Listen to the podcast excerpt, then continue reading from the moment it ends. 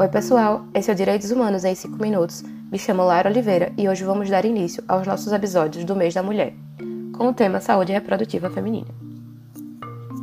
Num país que possui um sistema único de saúde operante e complexo como o nosso, falar que existe uma proteção jurídica nacional e internacional à saúde parece um pouco óbvio. No entanto, nunca é demais relembrar que, no Brasil, esse bem da vida é tutelado da forma mais ampla possível, abrangendo não só o tratamento e a prevenção de doenças e outras condições de saúde, mas também a promoção do bem-estar físico, mental e social dos cidadãos. Não pode e não deve ser diferente quando se trata da mulher, ou melhor, Diferente até pode e deve, não pode ser desigual.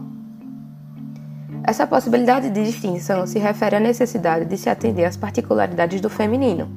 tanto do seu aspecto biológico, em termos de órgãos reprodutores, por exemplo, quanto no seu aspecto sociocultural de gênero, mas também se refere a uma luta para combater as sujeições históricas, culturais e estruturais que por muito tempo impediram e impedem até hoje, principalmente se for feito o necessário recorte de raça, classe e etnia, a criação de políticas públicas ou redistribuição de verba voltada à saúde reprodutiva feminina. Afinal, como dito por Luísa Vilela, mulher, reprodução ou sexo não são objetos naturais, mas sim culturalmente construídos e transformados. Inclusive, falar em saúde reprodutiva da mulher e no direito humano à saúde reprodutiva da mulher, que não é apenas cis e heteronormativa, já é uma conquista dentro da luta pela igualdade de gênero que só é possível por conta de uma mudança cultural profunda e ainda em andamento na sociedade. A partir da Conferência Internacional sobre População em Desenvolvimento, de 94, reconhecesse a saúde reprodutiva enquanto direito humano, que ultrapassa a mera noção de um controle de natalidade, observando na ação livre e consciente da mulher o poder de reduzir desigualdades. Desse modo, de acordo com a Quarta Conferência Mundial sobre a Mulher de 95, considera-se saúde reprodutiva da mulher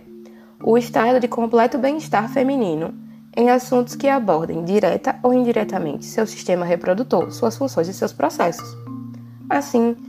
é a capacidade de desfrutar de uma vida sexual satisfatória e sem risco, de decidir sobre procriar ou não, quando e com que frequência, mas é também o direito de informação sobre métodos contraceptivos, sobre a escolha desses métodos, sobre o planejamento familiar e a regularização de fertilidade.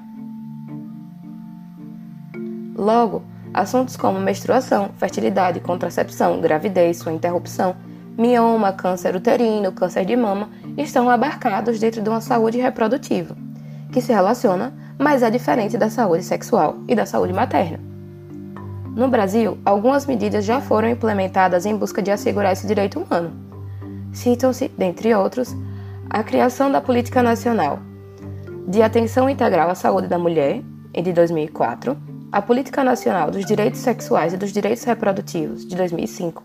a Política Nacional de Saúde Integral de Gays, Lésbicas, Bissexuais, Travestis e Transsexuais, de 2006, a Agenda Mais Acesso, Cuidado, Informação e Respeito à Saúde das Mulheres, de 2018, e o Programa de Proteção e Promoção da Saúde Menstrual, criada em 2021 para a distribuição de absorvente às mulheres de baixa renda. Uma outra mudança a se comemorar dentro do direito à saúde reprodutiva é a alteração feita em 2022 à Lei do Planejamento Familiar, a qual revogou a necessidade de consentimento do, do parceiro para a realização de laqueadura e, no caso do, dos homens, a, o consentimento da parceira para a realização de vasectomia. Apesar de todos os avanços, muitos desafios permanecem para o acesso universal à saúde sexual e reprodutiva. Não à toa, ele consta como meta do Objetivo de Desenvolvimento Sustentável para a Igualdade de Gênero, o ODS 5. Nesse sentido, o relatório Luz de 2022, organizado pelo Grupo de Trabalho da Sociedade Civil para a Agenda 2030,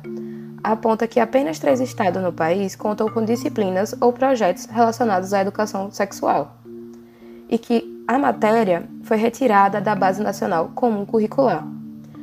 Essas duas medidas são medidas que apontam para um retrocesso ao alcance da igualdade de gênero e ao alcance da meta constante no ODS 5.